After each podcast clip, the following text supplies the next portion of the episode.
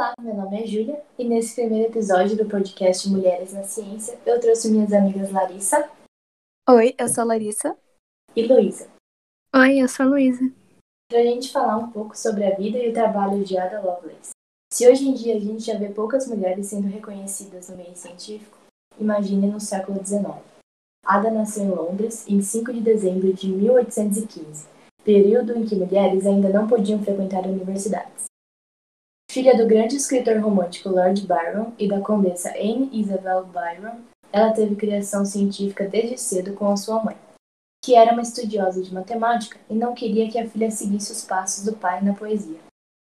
Isso porque a condessa dizia que Lord Byron era um poeta insano, o que não é para menos, já que ele havia abandonado a mãe um mês após o nascimento da filha, que nunca chegou a de fato conhecê-lo, pois faleceu quando Ada tinha oito anos. Durante sua educação, ela foi mentorada por Augustus de Morgan, um professor de matemática da Universidade de Londres, além de sua mãe. Devido à sua grande habilidade com números, Ada começou a trabalhar num projeto com o cientista Charles Babbage sobre a máquina analítica, que foi criada por Babbage para executar e imprimir cálculos matemáticos.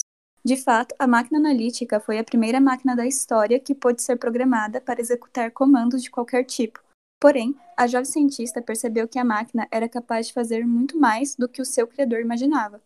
Entre 1842 e 1843, ela criou notas sobre a máquina analítica, nas quais apresentava o primeiro algoritmo já criado. Essas notas foram republicadas mais de 100 anos depois. Como resultado disso, a máquina foi reconhecida como o primeiro modelo de computador. Além disso, Ada conseguiu antes de todos entender sobre a capacidade dos computadores de conseguirem realizar muito além de meros cálculos, sendo que naquela época todos os matemáticos estavam focados nesse tipo de ação. Ou seja, Ada Lovelace foi a primeira a perceber a grande capacidade que um algoritmo tinha. Como forma de comemoração pelos seus feitos, é celebrado o Ada Lovelace Day, toda segunda terça do mês de outubro. Esse dia é uma forma de reconhecer o grande progresso científico que foi possível de se realizar a partir das ideias de Ada, e também de incentivar mais mulheres a participarem da comunidade científica. A gente pode fazer alguns comentários sobre o trabalho e como é importante a gente conversar mais sobre mulheres que fazem parte da comunidade científica e tem pouco reconhecimento. Uhum. É, a gente acho que a gente pode começar falando da grande importância que a invenção da Ada teve, porque poucas pessoas sabem que ela foi de fato a primeira programadora, porque ela inventou o primeiro algoritmo, que o algoritmo nada mais é do que uma receita que mostra o passo a passo dos procedimentos para se realizar uma tarefa. Então, por exemplo, no computador, quando a gente realiza uma ação como gravar, gravar e editar uma foto, o que acontece é que quando a gente clica com o mouse, ele realiza alguns cálculos quando você clica na, nas ações e aí ele faz as modificações nos arquivos ou nos próprios cálculos matemáticos, que é igual uma calculadora faz também. E isso é muito importante, porque é, sem as notas que a Ada fez sobre o algoritmo dela, imagine quanto tempo teria demorado para alguém ter um insight de perceber que essa máquina analítica do Babbage poderia fazer muito mais do que eles imaginavam que até então podia fazer. Então, tipo, pelo que eu pesquisei, ela meio que ela, ela entendeu como funcionaria o, um computador muito antes dele ser inventado. Então, tipo, ela já de deixou o trabalho pronto lá muito antes das pessoas sequer pensarem em criar um computador. Sim, eu acho que ela era muito visionária, porque uhum. o computador foi criado cerca de um século depois. E ela já tinha todas essas ideias prontas na cabeça dela.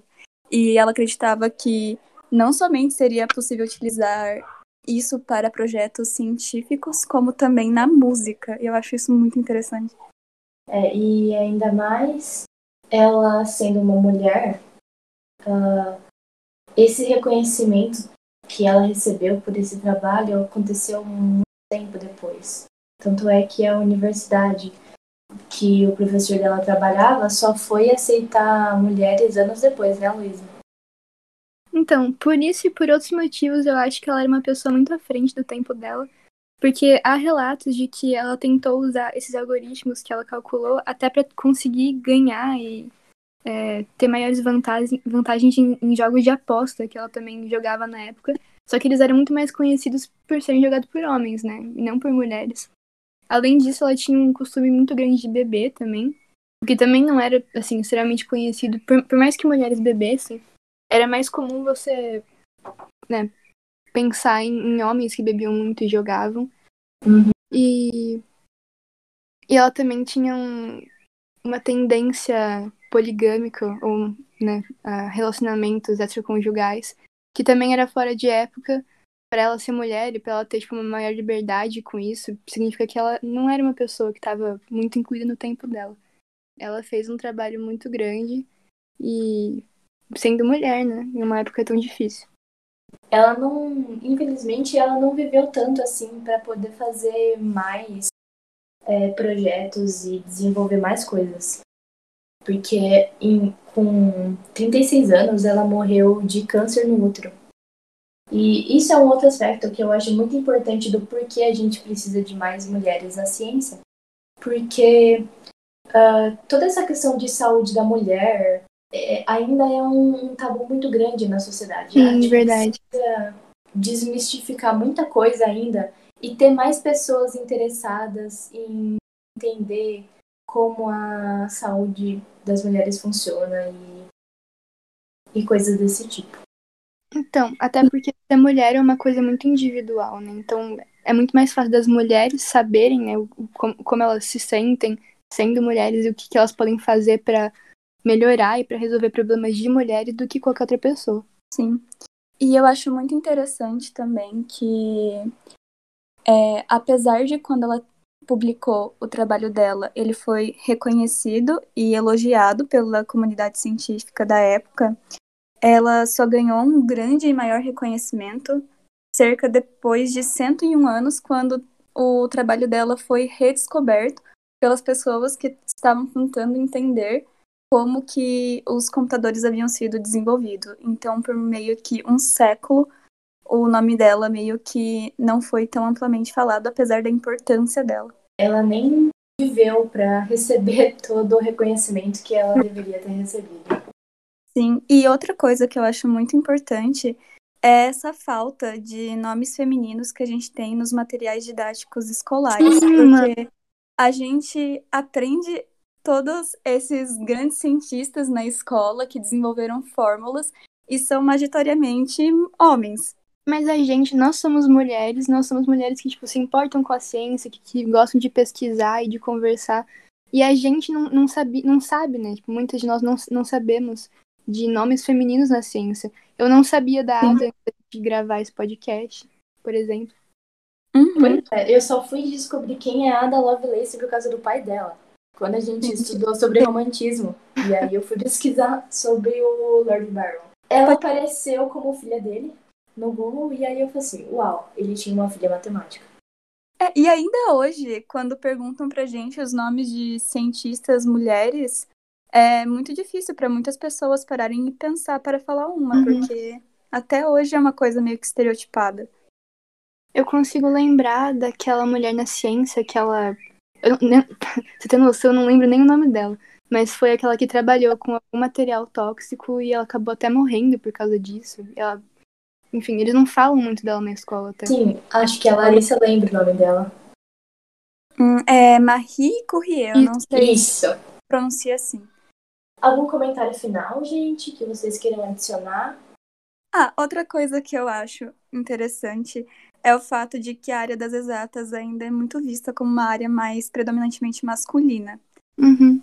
E como ciência é vista mais como exatas e não é como tudo. uma área. É, uma sim, área sim. do conhecimento muito amplo, porque a matemática começou como ciência puramente humana, né? Então, é, ciência a gente não, não deve pensar só em matemática, física, química, é, ou biologia. A gente precisa pensar que a psicologia é uma área muito importante, a, a a ciência política. Então, é importante a gente estar tá sempre procurando saber quem são as mulheres que estão trabalhando nessa área.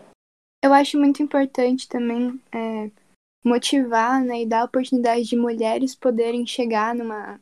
ter uma carreira científica e ir atrás de pesquisa, porque às vezes são várias mentes, várias ideias, tipo, muito maravilhosas que tem várias mulheres tendo por aí e que não estão tendo a chance de poder botar isso em prática e pesquisar mais. Como foi o, no caso da Ada, ela pôde ir atrás de uma pesquisa, mas com certeza tiveram muitas outras mulheres na época dela que não, não puderam nem chegar lá para poder desenvolver alguma coisa. Sim. E eu acho que hoje em dia a invisibilidade da mulher ainda se agrava mais do que já é quando a gente fala sobre mulheres que pertençam a diferentes culturas, etnias ou comunidades ah. que são consideradas como minorias sociais. Então. Exato. Por isso que a gente vai pesquisar até mulheres, mulheres negras, mulheres indígenas, mulheres trans, que uh, com certeza devem haver muitas delas no meio científico. Eu poderia falar disso por horas, mas acho que por hoje é isso, sim. Tudo coisa. bem. É, vai ter bastante episódios pela frente, a gente pode comentar sobre vários temas ainda. Então, gente, esse foi o primeiro episódio. Muito obrigada a todos que ouviram e eu queria agradecer a presença da Larissa e da Luísa que vieram aqui me dar uma força para tornar essa ideia uma realidade. Obrigada a você pelo convite. Foi uma honra estar aqui e conversar sobre esses temas muito legais. A mesma coisa. E sempre que você quiser conversar sobre esses temas, pode chamar a gente de novo, porque é um prazer.